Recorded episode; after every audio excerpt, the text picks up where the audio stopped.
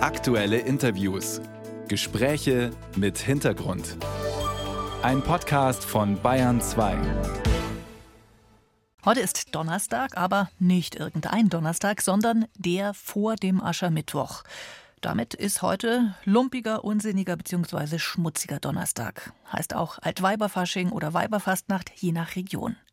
Heißt aber auch, mit heute geht der Fasching so richtig los. Ja, und was wäre Fasching ohne Verkleidung, ohne Masken? Die vermutlich größte Maskensammlung der Welt, die gibt's bei uns in Bayern, in Schwaben, in Diedorf in der Nähe von Augsburg. Da steht nämlich das Maskenmuseum von Michael Stör. Unglaubliche 10.000 Masken hat er zusammengetragen. Da wollen wir mehr wissen. Guten Morgen, Herr Stör. Recht schönen guten Morgen, Frau Lohmiller. Wie bitte kommt man denn an 10.000 Masken und warum? Wir sind begeisterte Reisende. Wir waren weltweit unterwegs und haben da immer natürlich zusätzlich zu den ganzen Erfahrungen und dem Wissen, das wir zusammengetragen haben, auch ganz gerne mal ein Objekt mitgenommen. Und nachdem es eben so viele Reisen waren und so viele interessante Objekte, sind dann eben am Schluss 10.000 Masken zusammengekommen. Und wir, ist Sie und Ihre Frau? Oder? Äh, ja, genau. Also meine Frau und ich, wir sind also begeisterte Reisende und fahren in alle Welt, auch jetzt immer noch. Von diesen 10.000 Masken, die Sie da zusammengetragen haben, wie viele sind denn Faschingsmasken? Wir haben ungefähr 2000 Faschingsmasken davon, ja auch eine ganze Menge. Und äh, die kommen aus den unterschiedlichsten Ländern hier in Europa. Es ist später mal dann nachher in andere Länder übergegangen, wie eben der brasilianische Fasching und so weiter.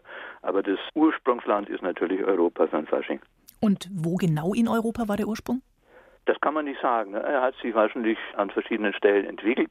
Besondere Schwerpunkt ist er natürlich im Schwäbisch-Alemannischen, weil eben diese alemannische Fasnacht dann sich doch am weitesten ausgebreitet hat und am äh, intensivsten ausgelebt wird in unserem Nachbarland Baden-Württemberg.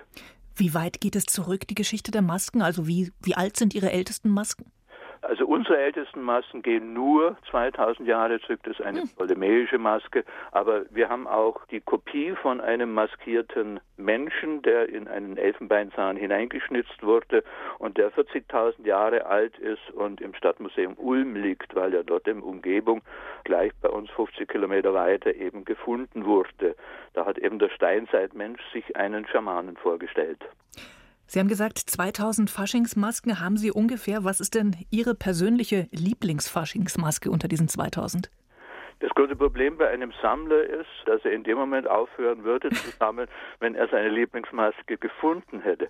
Bei mir hat das nie so stattgefunden. Bei mir ist immer die allerliebste Maske die letzte, die bei mir hereingekommen ist oder eben auch eine, die ich selber gemacht habe. Ich bin auch selber Maskenschnitzer und Maskenmacher. Okay, dann beschreiben Sie uns doch mal eine so eine Faschingsmaske, die vielleicht speziell ist, die besonders ist. Also wir hier in Diedorf haben weniger mit Fasching zu tun. Auch Augsburg ist keine Faschingshochburg, sondern mehr mit Perchten. Das ist ein Winterkult. Und äh, da habe ich selber eben verschiedenste Perchtenmasken, eben der Frau Perchter gemacht, die früher als Göttin angesehen wurde, die für den Jahreskreislauf zuständig ist.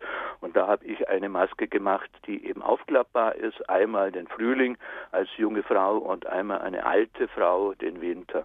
Solche Masken, ich glaube auch die Perchtenmasken, sind ja oft gruselig, sind oft eher Fratzen. Warum ist das so?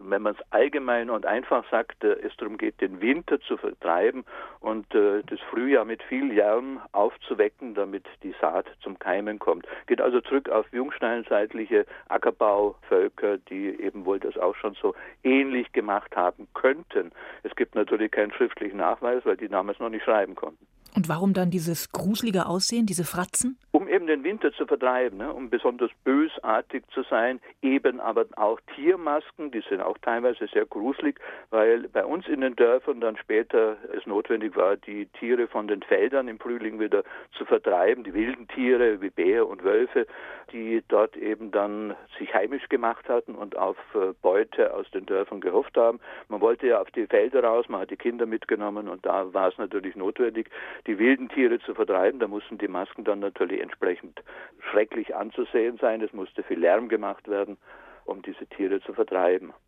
Jetzt haben Sie gesagt, bei Ihnen in der Region, da gibt es vor allem Perchtenmasken, aber wenn wir jetzt mal auf ganz Bayern schauen, gibt es da sowas wie eine Maskenhochburg? Gibt es eine Region, in der Masken ganz besonders verbreitet sind?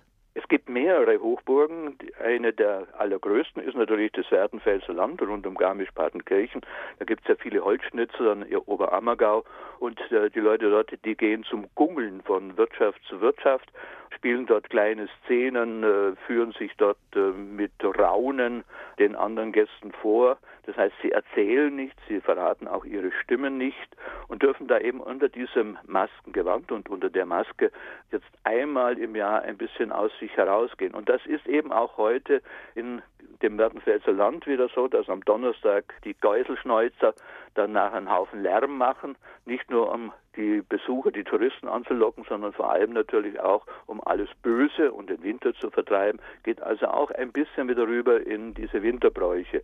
Und zweite Hochburg ist natürlich, wie man Fernsehberichten immer sieht, dann nachher hier in Bayern, die Masken an Franken in der Gegend vom Altmühltal, da gibt es einen Fasenickel, der in verschiedenster Form im Fetzengewand auftaucht und äh, der eine sehr glatte, nichtssagende Maske eigentlich aufhat, Glöckchen aufhat und die Kinder schreien diesem Fasenickel nach äh, Göllsucht, Göllsucht. Das heißt, das Gelbsucht, ne, es muss irgendeine Krankheit gewesen sein. Man vermutet, dass das eine Pestmaske war.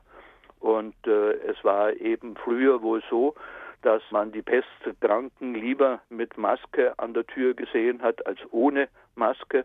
Dann hat man die Tür nicht gleich zugemacht, wenn er zum Betteln kam. Ne? Und es war ja natürlich für viele Kranke früher notwendig, von Haus zu Haus zu gehen, wenn sie sich nicht selber versorgen konnten. Wer jetzt Lust hat, noch mehr über Masken zu erfahren, wer sich die Masken in Ihrem Museum anschauen mag, in Diedorf bei Augsburg, kann man da einfach vorbeischauen? Man muss uns unbedingt vorher anrufen und einen Termin ausmachen. Dann sage ich ganz herzlichen Dank, Michael Stör, der Herr der Masken. Danke für die Einblicke in die Kulturgeschichte der Maske. Ja, und natürlich viel Spaß bei der Jagd nach weiteren Masken für Ihr Museum. Ich danke ganz herzlich und wünsche allen noch eine frohe Fastnacht.